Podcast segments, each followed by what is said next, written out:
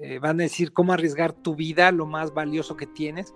Pero yo creo que, eh, como dice aquel, aquella frase, hay dos momentos en tu vida que te marcan. Uno cuando naces y otro para cuando sabes para qué naces. Entonces, este, yo nací para, para subir montañas y soy muy feliz subiendo montañas. En esta ocasión tuvimos a Laura Yuri Contreras. Son la pareja más exitosa de montañistas de América Latina. Han escalado juntos desde el 2008. Tienen más de 10 expediciones al Himalaya, sumando montañas como el Manaslu, Monte Everest por ruta sur y ruta norte, el Shishapakma, el Makalu, el Choyu, Gashemrun 2, el K2, Lhotse, Road Peak y muchos más. Ellos son una pareja sumamente felices y unos amantes de la montaña incondicionalmente, aunque en algunas ocasiones han tenido que pues rezar por sus vidas en la montaña, esto no les ha quitado el gusto y siempre han regresado a ella. De ellos aprendí que la fuerza mental va sobre la fuerza física, ¿no? Y que el gusto y el amor de estar ahí es mucho más grande que cualquier talento que alguien pueda tener. Son unas personas que te transmiten mucha confianza, mucha felicidad y sobre todo ese gusto de estar vivos cada momento y vivir la vida a tope como si fuera tu último día. Acá les dejo la entrevista con Laura y Yuri. De verdad que la disfruté mucho y aprendí mucho sobre ellos. Yuri y Laura, para los que no los conocen, y ustedes digan si me equivoco en algo, pero tienen más de 10 expediciones al Himalaya. ¿Juntos? Sí. Yuri ha hecho 14 expediciones al Himalaya y yo he hecho 10. O sea, él tenía ya cuatro eh, cuando nos conocimos. Entonces, él tiene 14 expediciones al Himalaya y juntos tenemos 10. Ok, y me parece, Laura, tú tienes este, seis cumbres y Yuri, tú tienes... Yuri tiene 10, ¿no? Sí. Eso 10, porque son repetidas, ahí e, es el punto. Este, tengo seis diferentes y no, tengo, tengo más. Sí, seis diferentes. Seis diferentes y cuatro repetidas. Pero el Choyu, ¿sí? Sí, y cuatro repetidas. Sí. Digo, ya hablando de todo eso y todas estas expediciones que tienen y cumbres arriba de, de los 8000 metros, siempre me ha interesado cómo, cómo llegaron ahí, cómo fue su, este, digamos, su primer encuentro con, con el deporte, ya haya sido la montaña o, o, cualquier otra actividad? Bueno, este, empiezo yo por cuestión de edad. Eh, yo tengo 56 años y es interesante porque estaba escuchando la entrevista de, de Héctor. Sí. Y, y, fíjate que, pues sí, efectivamente, tiene que ver mucho los papás eh, de una u otra manera. O sea, ahí hay un común denominador, no sé, en tu caso o el de la mayoría de los deportistas, tiene que ver eh, pues los papás de una u otra manera.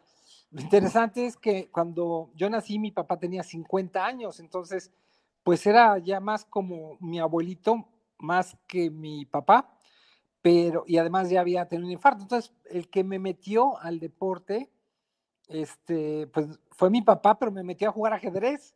Entonces mi primer contacto este, era jugando ajedrez y mis condiciones físicas eran pues las de un ajedrecista, o sea, gordito, chaparrito, y esto pasó a los 10 años.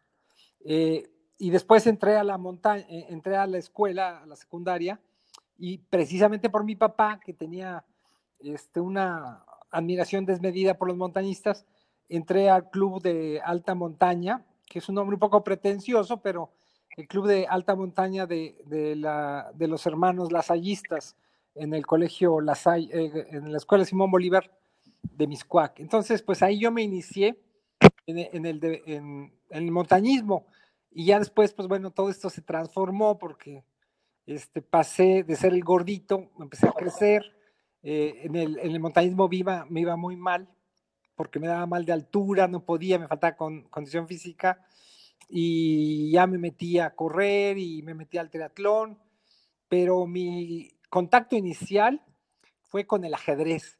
Entonces esto es muy interesante porque eh, algunos compañeros míos de preparatoria te van, se van a acordar, de, de, te van a decir, Yuri, pues ¿cómo es posible, mano?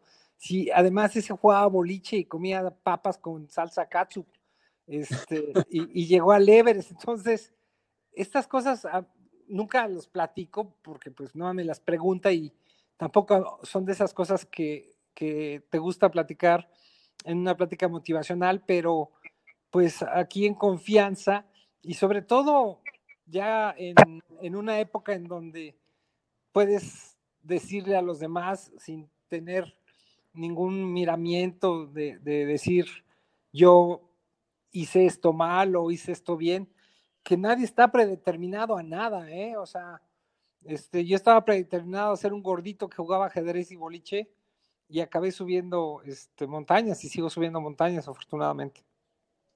Órale, qué padre. Y Laura, ¿cómo, cómo fue el, el comienzo? Pues mira, el comienzo es muy diferente al de Yuri porque aunque desde niña me gustó el deporte y me gustó la aventura, fue hasta los 37 años que conocí a Yuri y yo venía de una situación difícil porque había quedado viuda cuando tenía 29 años, este, con dos hijos pequeñitos de 5 y de 2 años.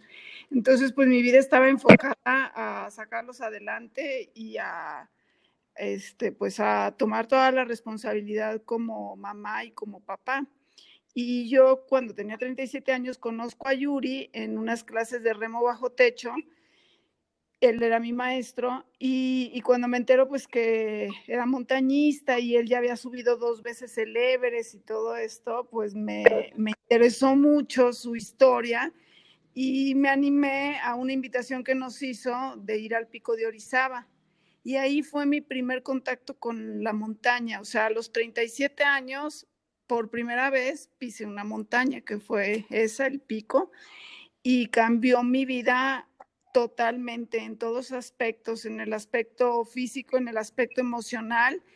Y a partir de ahí, pues me quedé atrapada en, esto, atrapada en el buen sentido porque, porque realmente se volvió una pasión para mí que, que yo creo que me va a acompañar hasta el día que me muera. Así fue, Daniel.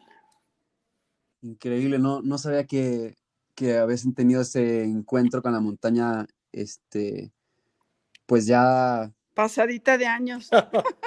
y viuda, con dos hijos. No, más, más grande, sí, como que, bueno, la, a la mayoría de la gente que, que conozco y platicado, normalmente tienen una presentación, este, o muy, muy jóvenes o en su adolescencia, ¿no? Sí, así es, este, como te digo, pues tenía todo el gusto por el deporte y mi papá, bueno, pues también fue eh, futbolista y basquetbolista y fue un hombre que le gustaba mucho el deporte, pero también él murió cuando yo era joven, tenía 22 años cuando murió.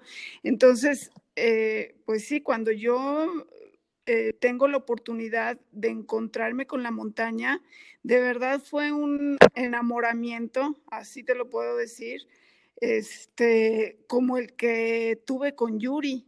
O sea, fueron las dos cosas al mismo tiempo y gracias a, que él ya tenía toda esa experiencia. Pero aquí, pues yo lo que saco en conclusión es que no siempre las cosas se te dan desde que eres un niño o desde que eres un adolescente, pero que nunca es tarde, fíjate, nunca es tarde para para hacer algo que a lo mejor tenías por ahí la inquietud. Yo este, desde niña pues soñé con ir a las Olimpiadas y, nunca se me dio el camino así como para, para hacerme una deportista de, de, esa magnitud. Pero en el momento en que conozco a Yuri y que veo que por ahí había una oportunidad de hacer algo extraordinario, pues ahí me clavé y, y la verdad eh, pues yo le digo a toda la gente que, que no piensen que porque ya este, o son padres de familia o que tienen cierta edad, ya no se pueden hacer las cosas. Eh, hoy en día, pues es, es difícil que alguien me diga que ya no vuelvo a subir montañas. Este, yo creo que lo seguiré haciendo por siempre. Claro.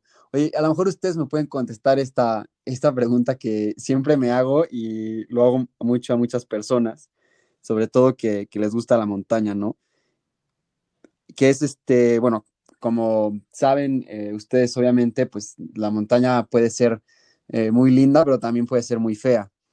Y te encuentras a este, este tipo de gente que, o sea, en el momento que pisa la montaña le encanta o, la odia, ¿no? Entonces mi, pregunta es, ¿ustedes creen que nacemos como con ese chip eh, montañero, digamos, o, es como un gusto adquirido?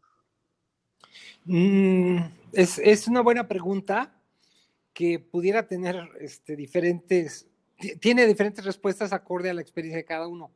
Mira, yo siempre les he dicho a veces a, las personas, y puede ser parte de la contestación de tu pregunta, a mi mejor amigo, a mi mejor amigo yo lo invito a la montaña. Y a mi peor enemigo, yo lo invito a la montaña. O sea, a los dos le digo, ¿y sabes qué? Te invito al pico de Orizaba, a mi mejor amigo porque quiero, quiero que conozca lo mejor, quiero que, quiero que viva una experiencia extraordinaria. Y si mi peor enemigo tuviera la oportunidad de decirle, oye, ¿sabes qué? Vente conmigo a un viaje, te llevo al pico de Orizaba. La única diferencia es cómo lo llevaría cada uno. Cómo, cómo lo subiría yo a cada uno. O sea, a mi mejor amigo lo le doy la climatización, este, lo llevo y a mi peor amigo le digo, vente, sígueme el paso, tú ven, tú, tú nada más no bajes, no bajes, pégate a mí, pégate a mí, pégate a mí para hacerlo sufrir este, todas las que me ha hecho. Entonces, yo creo que es muy importante las primeras experiencias que tienes tú con la montaña. E, eso eh, hace que mucha gente eh, ya no regrese.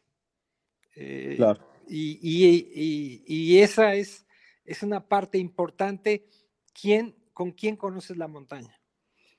Y pues yo pienso que efectivamente tiene toda la razón Yuri, pero que específicamente con la montaña, yo creo que sí existe por ahí un genecillo eh, respecto a la aventura. Yo creo que a todas las personas que aman aventurarse en algo, pues van a acabar amando la montaña, porque eh, para mí la montaña encierra eso, aventura, eh, a lo desconocido, a pisar un camino nuevo, a abrir una ruta, que no sabes qué condiciones te vas a topar, eh, condiciones climatológicas, que no sabes cuándo se va a venir una avalancha o vas a resbalar en una grieta. Todo eso, esa, esa adrenalina que da la aventura, yo creo que sí viene un poco ya como de naturaleza en cada persona y que también luego se conjuga pues con todo lo que dice Yuri, este, hay quien sube una vez y no regresa ni aunque le paguen. Yo justo, no sé, esa pregunta siempre me la voy a, preguntar porque me gusta escuchar como la respuesta de, cada uno, ¿no? Y, como dijeron, es, es, diferente para cada quien y cómo te presentan este, la montaña. Y aquí, fíjate, Daniel, pues tú eres la nueva generación de montañistas, tú eres la, esperanza de, tú eres parte de las esperanzas de las nuevas generaciones de, México en la montaña, pero cuando vayas y, salgas más al Himalaya, a ti ya te va a tocar otra época en donde la gente va a la montaña para conseguir un logro y no tanto porque le guste. Este, la montaña se ha puesto de moda como Bucket, bucket, list y inclusive el pico de Izaba, en donde la gente pone sus historias en Instagram y, ay, extraño la montaña, la quiero tanto y todo. Y pues bueno, pues eh, digo, no es que no lo, no, no, lo hagan, pero nosotros hemos visto gente que, que nos hemos encontrado en las expediciones, sufren están mentando a la madre durante dos meses en el Everest, este, lo suben y no vuelven a regresar a ninguna montaña. Entonces, y de ahí en adelante, pues, este, tienen una medalla que socialmente es muy presumible, pero que no vuelven a, regresar a, ninguna montaña. Entonces, en ese punto, pues, la gente que, vamos, nos subimos, nos va como en feria, estamos a punto de morir este, y regresamos y otra vez, pues ya es, es, es, ahí sí vas desarrollando, yo creo que es una combinación como todo, de un amor natural por la naturaleza y sobre todo un gusto, un gusto particular por, por vivir en condiciones eh, de aventura.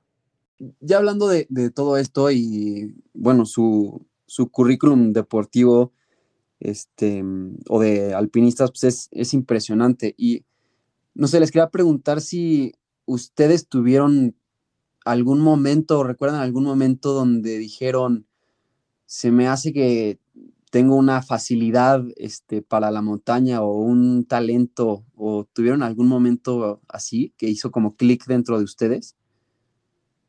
Yo sí, fíjate, este, yo sí, yo, yo he hecho este, ah, triatlones, he hecho Ironmans, eh, fui el cuarto mexicano en hacer un Ironman en, en 1990 y 1987, fui el cuarto mexicano en hacer un Ironman, pero, pero mi tiempo fue muy malo, fue 13 horas 15, pero como en ese entonces nadie lo hacía, este, pues entonces pensaban que era muy bueno, pues porque nadie lo practicaba.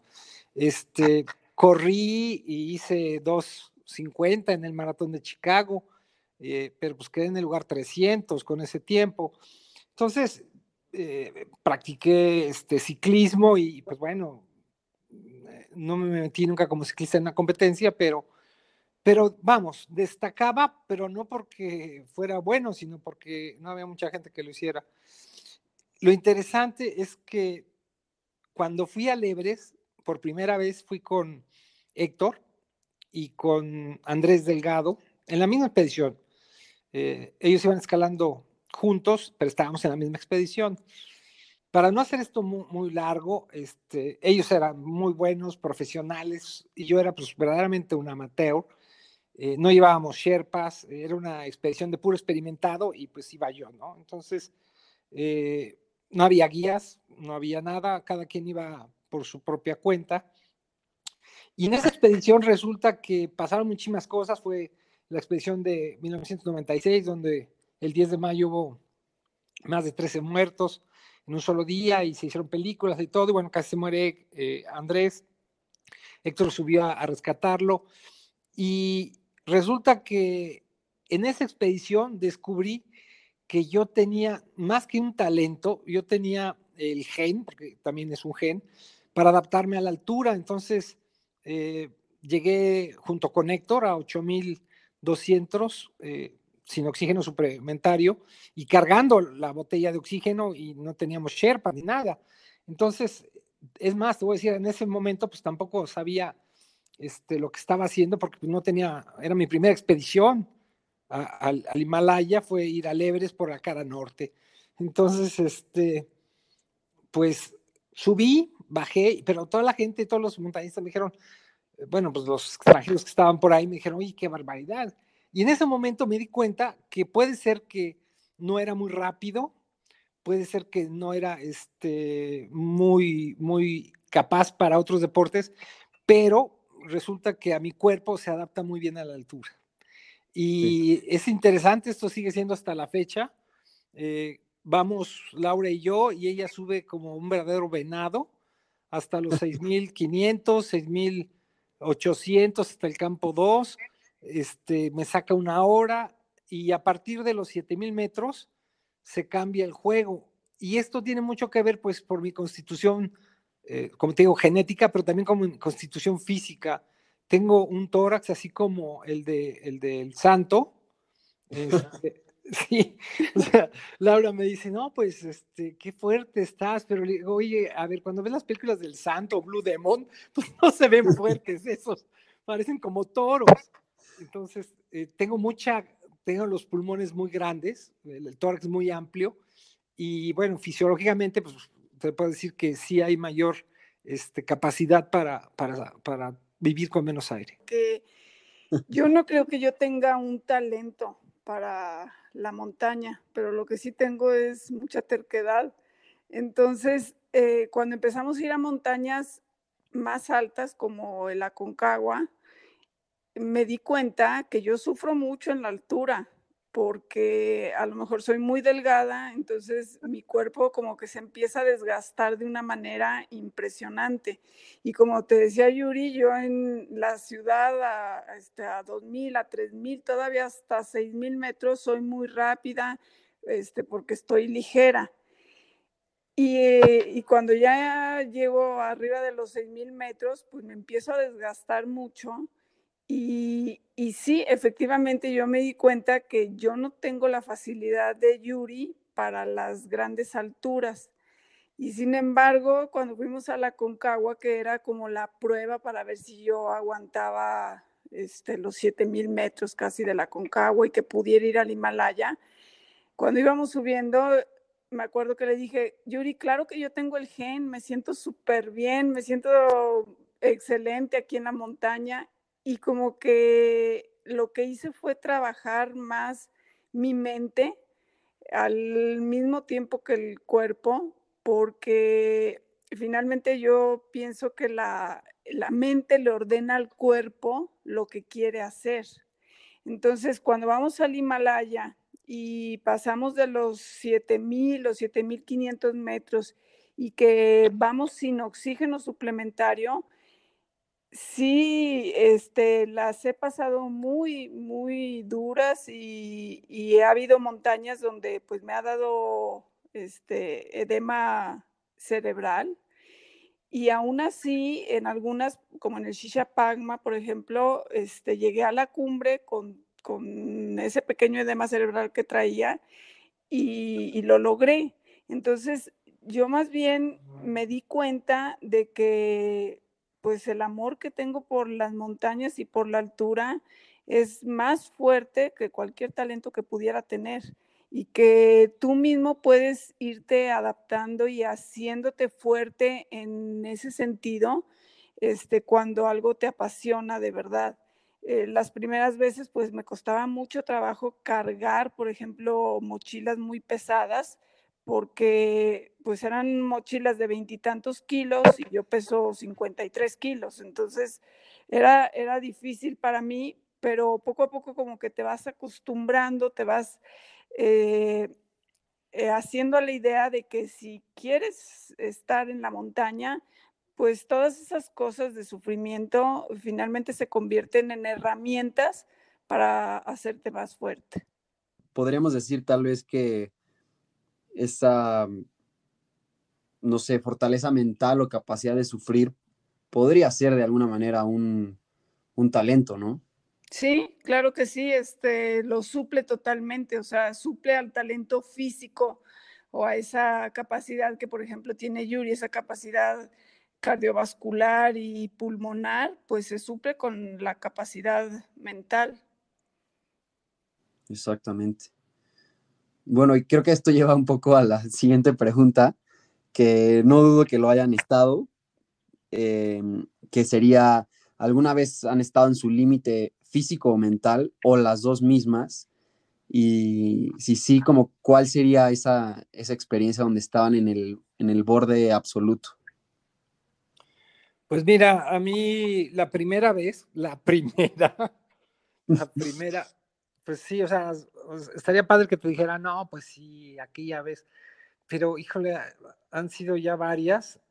Este, la primera que, estuvo de la fregada fue cuando se me acabó eh, el oxígeno suplementario en la segunda vez que subí al Everest.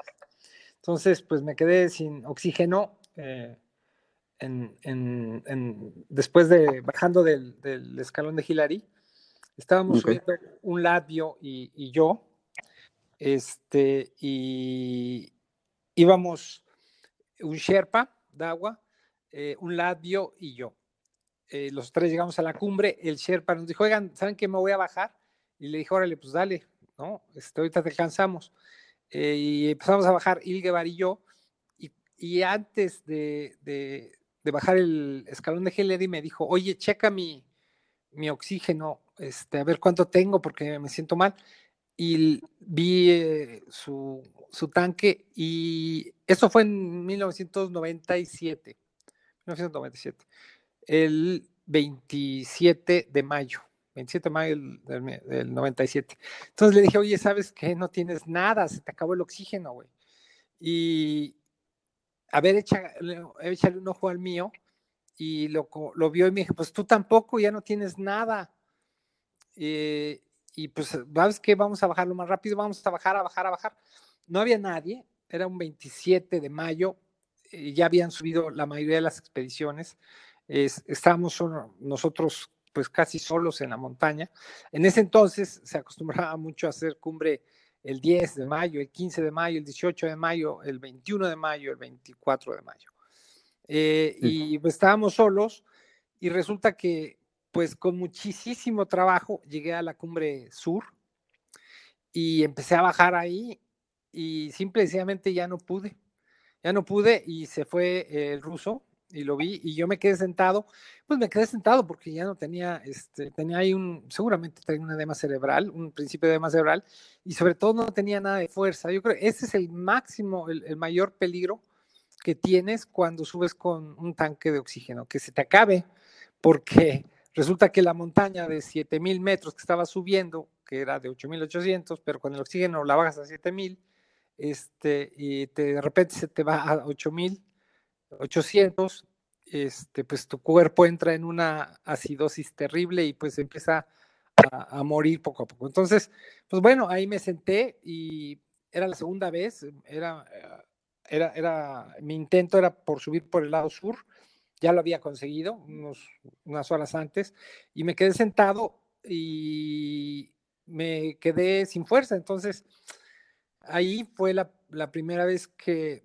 que, pensé que me iba a morir porque no podía bajar, no podía bajar.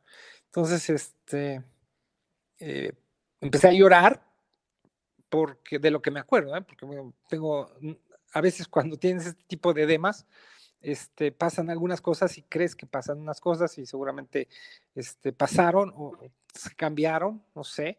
Resulta que eh, pues no podía bajar, el ruso me hacía señas, eh, como sea, llegué al, a, a, 4000, a 8400 al balcón y Ilgebar me dijo, ¿sabes qué? Vamos a vivaquear aquí. Mames, o sea, vamos a vivaquear en el balcón, me dijo. Y, y, sí, y yo sí. dije, ¿eh? O sea, sí, estás ya arriba de 8000 metros todavía. No, 8400, o sea, 8400, está altísimo, altísimo. Y, y, se ve muy cerca el campo, o sea, ves las tiendas del, campo, de, del Collado Sur a 7900, pero, pero está muy lejos. Y nos quedamos ahí, empezó el atardecer, empezamos a subir a las, a las 12 de la noche y ya lo que te estoy diciendo eran las 6 de la tarde. Eh, y, y se, pues, dije, bueno, vamos a quedarnos a dormir ahí, porque no tenía la suficiente conciencia para saber que si me quedaba a dormir ahí me iba a morir. O sea, pues no claro. es que vas a vivaquear ahí abajo de un puente del viaducto. Entonces, eh, pues bueno, en determinado momento Ilgebar me dijo, ¿sabes qué? Este, voy a bajar.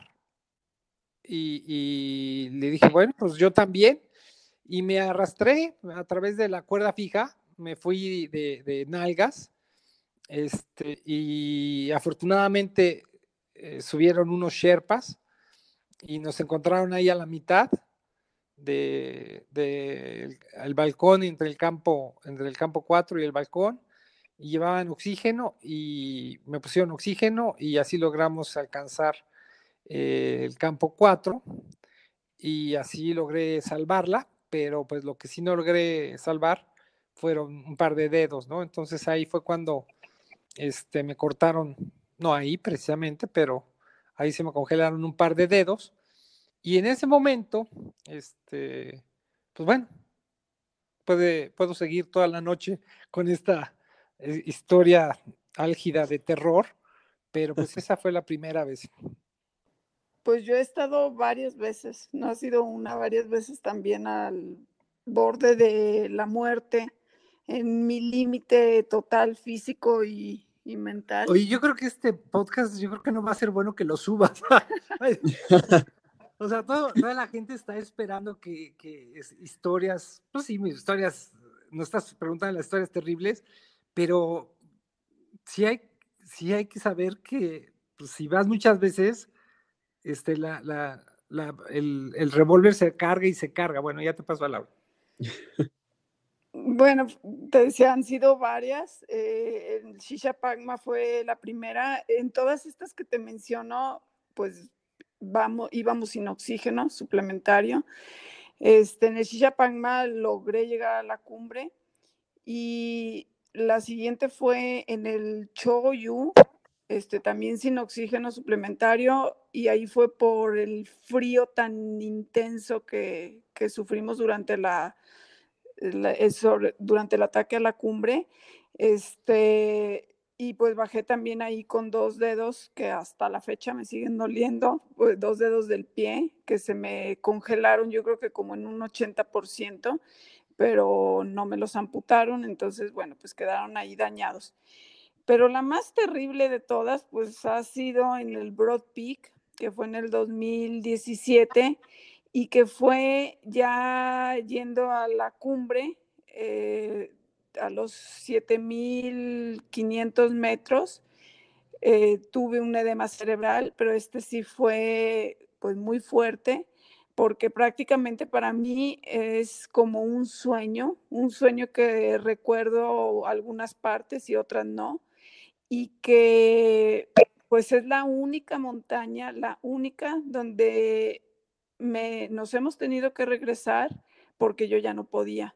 Y el que me regresó pues fue Yuri, porque afortunadamente como es doctor, pues él es el médico de las expediciones y entonces él tomó la determinación de que nos bajáramos, aunque yo no quería, estábamos así a 7.800 metros peleando, 7.900 metros peleándonos porque yo quería seguir hacia adelante, hacia la cumbre, y Yuri tomó la determinación de que bajábamos. Y gracias a, esa decisión, pues hoy estoy aquí platicándolo, porque si no me hubiera muerto ahí, o sea, bajé y, prácticamente Yuri me tuvo que en algunos momentos hasta arrastrar casi a la, tienda de campaña del, del, último campamento. Y pues esa, esa yo creo que fue mi límite, mi límite en todos aspectos. Pero lo chistoso de todo esto es que al haber tocado así el, lo peor que te puede pasar, el sentir que estás eh, a punto de morir, que estás agonizando, es que cuando ya me recuperé, cuando pasó todo esto, lo que más quería era volver a subir.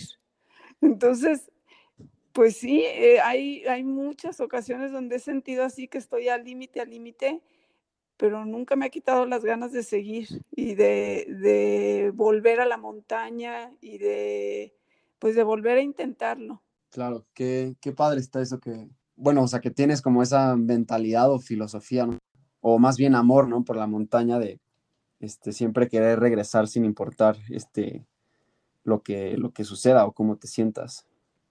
Pues sí, yo creo que cuando descubres qué es lo que te apasiona en la vida, eres la persona más feliz del mundo porque ya nadie te puede quitar de ese camino y, entonces entiendes como cuál es tu verdadero sueño en la vida y, y, por qué estás aquí en este mundo. Entonces, pues sí, sí, la verdad, yo, yo me siento muy afortunada de haber encontrado a la montaña y por supuesto a Yuri. Eso lo dice porque pues yo soy el guía, entonces tiene que quedar bien, tiene que quedar bien con los patrocinadores. Claro.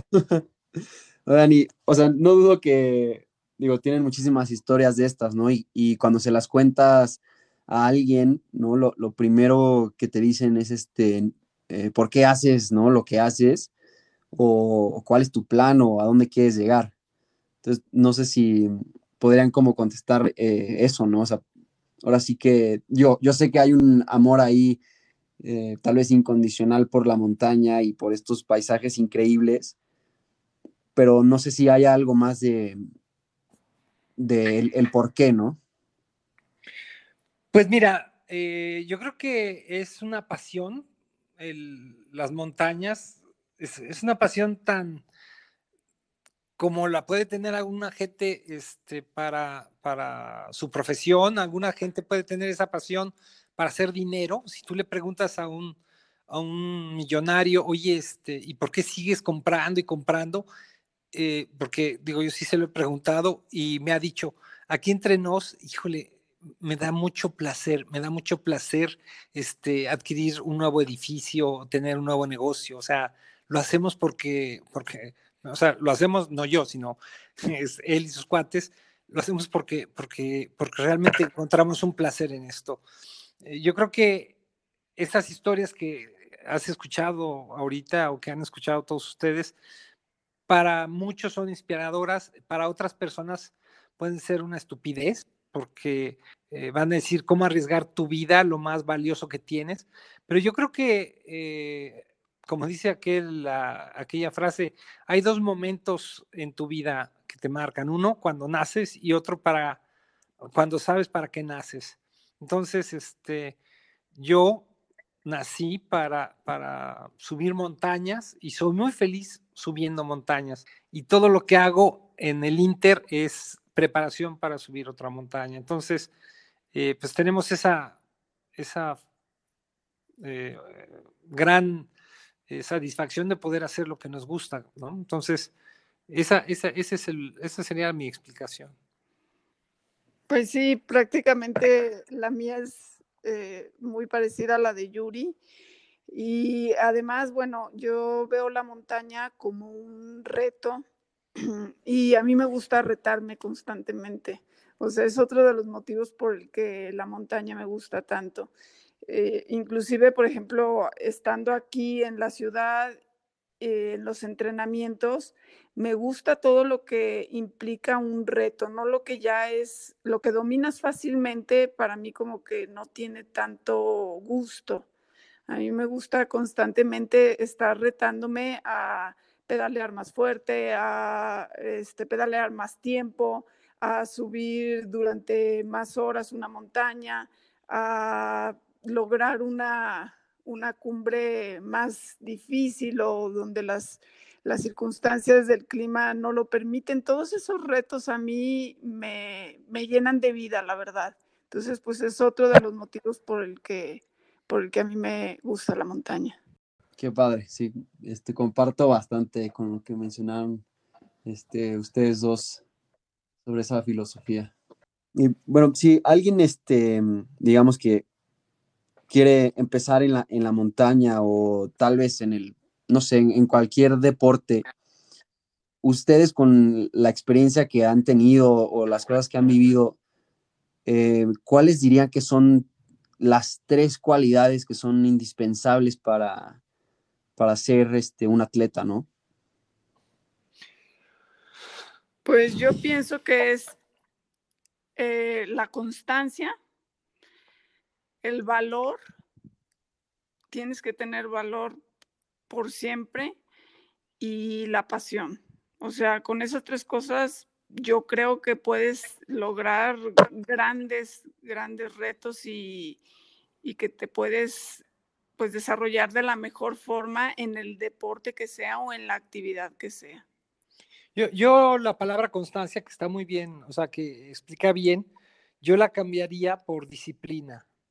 A una persona que quiere destacar en lo que sea, ¿eh? en lo que sea, siendo médico, siendo eh, montañista, siendo ajedrecista, siendo ciclista, siendo eh, de mm, ingeniero, eh, es la disciplina. Yo creo que la disciplina es la herramienta ah, base para poder tener éxito. Y segundo, pues el que te guste. Yo creo que eso es, es indispensable. El, el, que te guste, el que, el que ames, el que, el que desees, eh, que disfrutes plenamente el deporte que, estés haciendo, que no lo hagas, que, no hagas cosas padres como la montaña por razones equivocadas. Eh, y pues esas son más o menos las, las herramientas que, sugerimos, porque coincidimos mucho en cuanto a que hay, que tener valor, o sea, hay que arriesgar, hay que tener valor, este, tomando en cuenta que eh, aquí se debería este, tener coraje, ¿no? Se dice en español, o sea, tener agallas, tener, arriesgarte. Claro. Este, digo, algo que he aprendido ahorita de ustedes, ¿no? En este corto tiempo que llevamos platicando, es sobre todo cómo se refieren el uno del otro. Y digo, creo que cualquiera se daría cuenta que son un, un super equipo, ¿no? Los dos hacen una muy buena mancuerna. Este, me queda claro que en la vida y me queda más claro que, que en la montaña, ¿no? Este, ¿alguna vez como que lo han platicado así de que todo esto fue una coincidencia y los dos hicieron clic en, esto, en los gustos o en sus filosofías o, o, poco a poco se fueron dando cuenta de esta como gran mancuerna que, que hacen? Pues fíjate, Daniel, que sí es una parte para nosotros muy padre de, de la relación.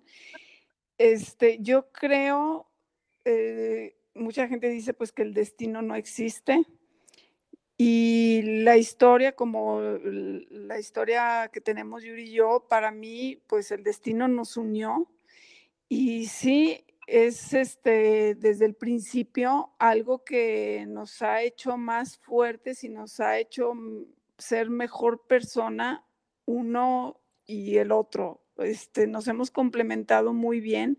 Hemos pasado momentos muy difíciles, o sea, esto no ha sido así como que desde el primer día todo fue felicidad. En la montaña y en la vida cotidiana hemos pasado momentos muy duros, este, porque pues en la montaña se viven situaciones muy extremas y nos ha llevado al borde, al límite de, que pues casi nos hemos separado este, por, por problemas este, que se han dado en la montaña, pero también esas mismas situaciones tan extremas nos han llevado a unirnos de una manera que pues es difícil eh, pensar que algún día podamos estar separados, porque hemos estado al borde de la muerte y yo he visto a Yuri este, muy mal y he estado ahí con él y él me ha salvado la vida no una vez, sino varias veces. Entonces, esa unión que tenemos entre la vida y la muerte nos ha hecho este, pues valorar, valorar lo que significa el subir juntos las montañas, el vivir juntos, el, lo que significa el amor de una pareja. Este, al principio no era tan fácil, pero hoy en día entendemos que por sobre todas las cosas, por sobre las montañas, sobre cualquier deporte, sobre cualquier actividad que hagamos, está nuestro amor. Entonces, ese lo defendemos mm, por sobre todas las cosas y eso es lo que nos ha mantenido fuertes y unidos. Pues sí, es, es interesante eh, tu pregunta porque le da como un, una cereza al pastel, que es la más importante, pero a veces es la que menos vemos. Mira, yo subí muchas montañas antes de conocer a Laura, subí el Everest dos veces, subí el Choyu, subí el Amada Blam, este, subí el Otse, y, y yo tenía como otra perspectiva de la vida. O sea, yo me apasionaban las montañas, quería este, estar en las montañas, pero mi entorno, yo soy médico y soy médico ortopedista y mi entorno y mis metas estaban muy complicadas entre vivir en la montaña como un profesional de la montaña y vivir como un médico profesional. Entonces, en determinado momento yo opté por decir, ¿sabes qué? Pues yo ya hice lo que tuve que hacer en la montaña y me voy a dedicar a, tener mi consultorio en El Ángeles, a casarme con una mujer adecuada este, y empezar a juntar lana para vivir en el Pedregal este, y pues empezar a jugar golf. Todo, lo que estoy diciendo no, no es broma, ¿eh? o sea, no es, no es un decir, este, es, es el camino que tomé en su momento. Entonces, este, eh, pues tener un estatus, eh, tener privilegios materiales y, ser un hombre de mucho éxito, ¿no? Desde el punto de vista, desde el punto de vista, pues, de lo que la sociedad dice que tiene que ser exitoso.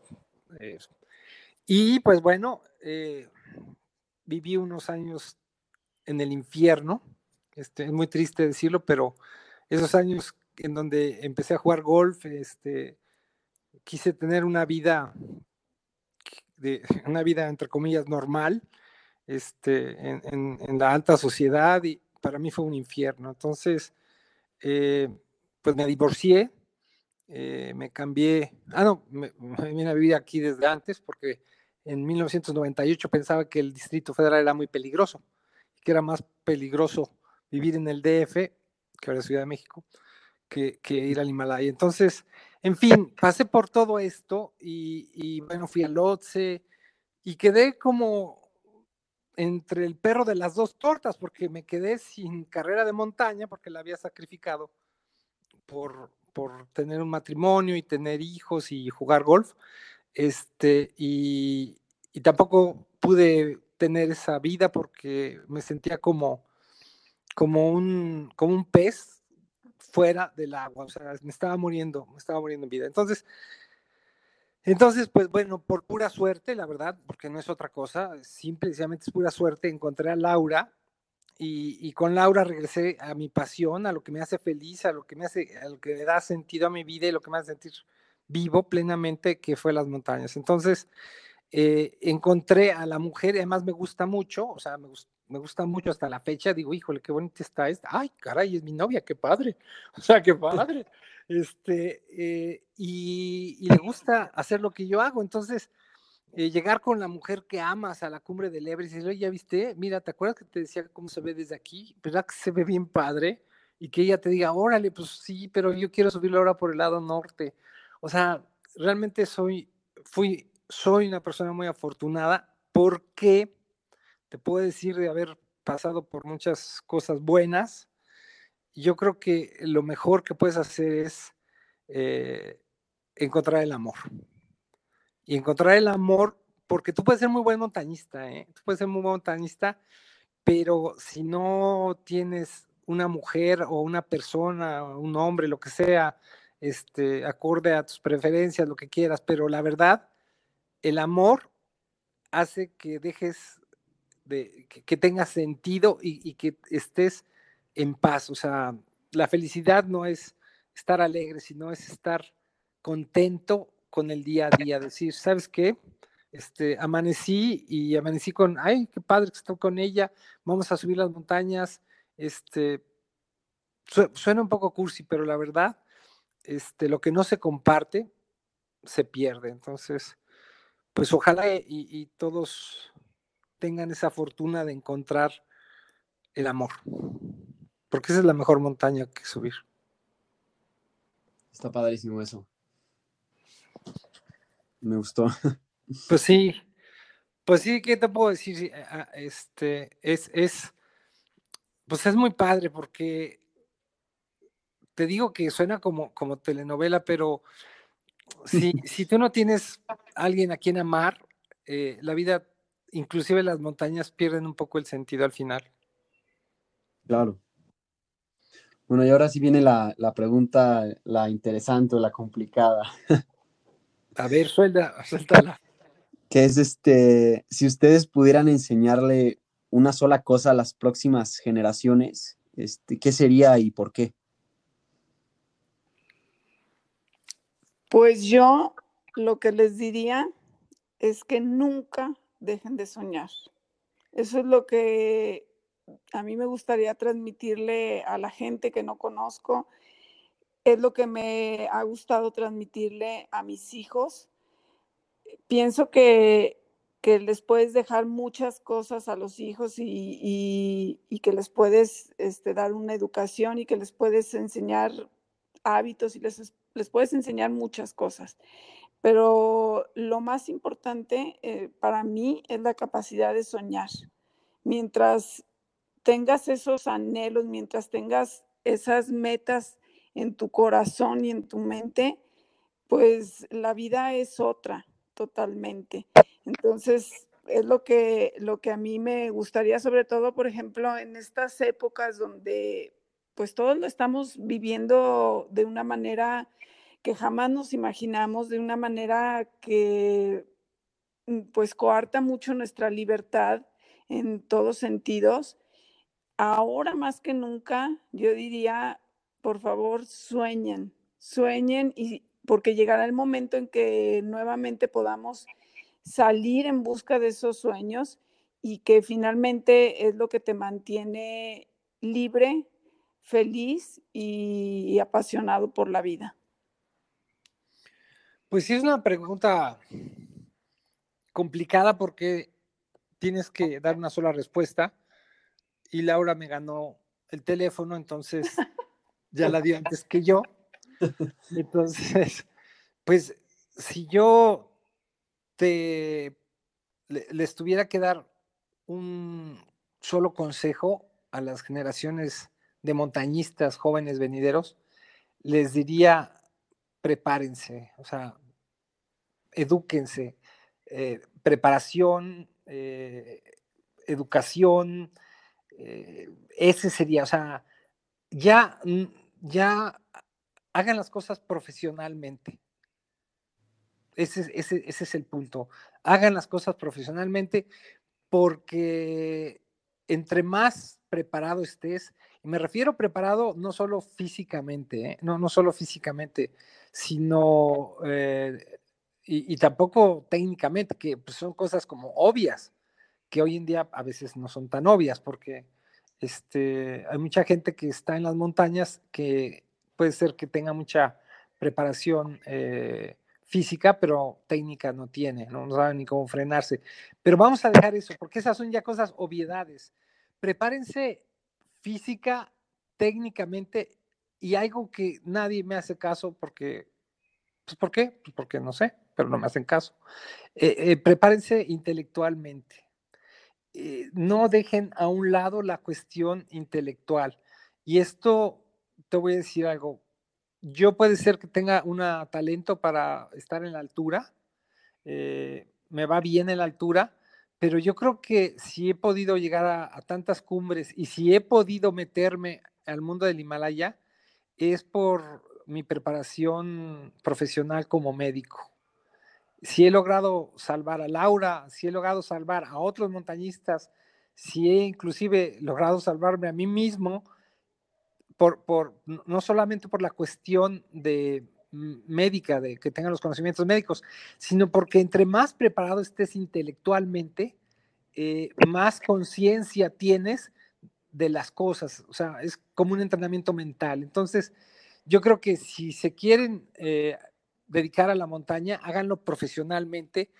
A diferencia de, nuestras épocas, de la época de Héctor y mía, este, por decir, que somos más o menos contemporáneos, eh, pues era muy difícil llegar a tener este acceso a los secretos de la montaña, cómo llegar al, Himalaya, etcétera, Entonces, ahora ya no, ahora si yo estuviera en tu piolet, en tus botas, y quisiera dedicarme a la montaña, eh, por tal, digo, por decir, por, por, darte el consejo a ti, este, yo probablemente me iría a Europa y, ahí estudiaría como guía de montaña. Y si, lo pudiera, si yo tuviera, si estuviera en, ese punto, en ese punto otra vez. Bueno, y como, como último, em, ¿qué tips, equipo o recomendaciones le podrían dar a, alguien que está en las montañas y a lo mejor piensa ¿no? en, en algo ya más grande? Bueno, pues hoy en día yo creo que es muy sencillo porque este, en internet puedes encontrar como hasta las listas del equipo necesario. Lo que sí es que yo creo que esto tiene que ser eh, como poco a poco. Cuando yo empecé en la montaña con Yuri, todo el primer equipo que utilicé era prestado por él lo único que lo que tenía yo eran mis botas. Entonces, en las fotos, por ejemplo, de la Concagua, parece que voy arrastrando una cobija, pero era porque me quedaba grandísima la chamarra, el pantalón y todo lo que traía. Este, no me arrepiento de, de, que desde el primer momento no haya tenido todo el equipo así, este, nuevo y de mi tamaño y de todo, porque lo que hemos visto Yuri, Yuri y yo, este, es que mucha gente empieza, se compra todo el equipo habido y por haber y después no lo vuelve a utilizar. La gente que lo hace desde el principio y que se lo compra y lo sigue utilizando, pues qué bueno. Eh, para empezar, o sea, lo que sí es así indispensable, pues son las botas, el casco, eh, la ropa, puede ser que pues consigas algunas cosas este, que, que, utilizas frecuentemente y que te puedan servir para las primeras veces en la montaña, pero una vez que ya se va a ir a montañas eh, fuera de México, pues ahí sí buscar como la lista esencial. Este, nosotros eh, pues siempre terminábamos comprando las cosas cuando llegábamos a Katmandú, este, porque eh, todavía aquí en México es difícil un poco conseguir este, todo el equipo necesario para subir 8000. Entonces, eh, pues puede ser en Estados Unidos donde se consiga toda esa, clase de equipo, pero pues empezar con lo, básico y para eso pues aquí mismo en México pueden, adquirir el equipo. Pues, mira, yo creo que siendo ya un poco tratando de transmitir nuestra experiencia, yo creo que es muy importante que cuiden sus manos y sus pies. porque en su momento cuando se me congelaron los dedos, suena absurdo, pero hasta regresé a México como que con mis dedos congelados, negros, pero yo me sentía como muy heroico porque decía, o sea, subí el Everest, pero me congelé los dedos. En ese entonces, pues no, no, no estaba casado ni, y, no tenía novia, entonces, pues no había cosa más este, llamativa para atraer a una muchacha que te faltaran dos dedos, ¿no? Y los perdiste en el Everest. Entonces era como, era, era algo difícil de resistir para las mujeres, el escuchar la historia de cómo perdí los dedos. Pero al final de cuentas, pues es muy desagradable que, que andes por la vida este, sin dos dedos. Entonces, yo creo que es muy importante los guantes, eh, porque bueno, lo del equipo ya lo dijo Laura, que, que no es tan difícil encontrar qué equipo necesitas, pero en nuestra experiencia, o en mi experiencia en el Himalaya, en montañas de altura, cuiden mucho las manos y los pies. Entonces es indispensable que tengan unos buenos guantes, pero además de todo que se acostumbren a usar los guantes eh, abajo, o sea, que, que, estés en el lista y todo y hagas tus maniobras con guantes de pluma para que, para que te acostumbres a poder manejar con guantes de pluma. Eh, usar hand warmers, acostumbrarse a usar los hand warmers. Eh, te digo, estas cosas probablemente en México no funcionan, pero digo, hablando de cosas que hemos, que, que hemos vivido y que, que, son, que pueden ser de experiencia para los demás, son este, también utilizar unas, eh, en las plantas de los pies, unas plantillas eléctricas para mantener calientes los pies cuando sales en campamentos muy altos porque eh, que se te congelen los pies y tú no te des cuenta, pues también es algo que es, es muy fácil. Eh, las cuestiones estas, pues, de los sleepings y todo. Y tal vez, eh, a diferencia de, de, como yo empecé en la montaña en los años 70 y 80, eh, ahora pues los subir lo más ligero que puedas. Eh, eso me ha costado trabajo quitármelo durante los últimos 40 años todavía sigo llegando a Tlachichuca con una cantidad de cosas que a la hora de la hora digo, bueno, ¿y yo para qué traje esto? Porque me acostumbré en su momento a subir ollas, a subir estufa, a subir, eh, a ir, como que era parte de ser montañista el tener una mochila muy grande. Y hoy en día eh, la velocidad y seguridad. Entonces, yo creo que han cambiado ahí los aspectos. Antes subía con mochilas de 60 litros porque pensaba que eso era la gran cosa pues ahora trato de subir con mochilas de 45. Entonces, este, pues yo no sé si eso responde a tu pregunta o algo más específico. No, sí, con eso queda este, más, más que claro. Este, creo que, creo que no faltó nada.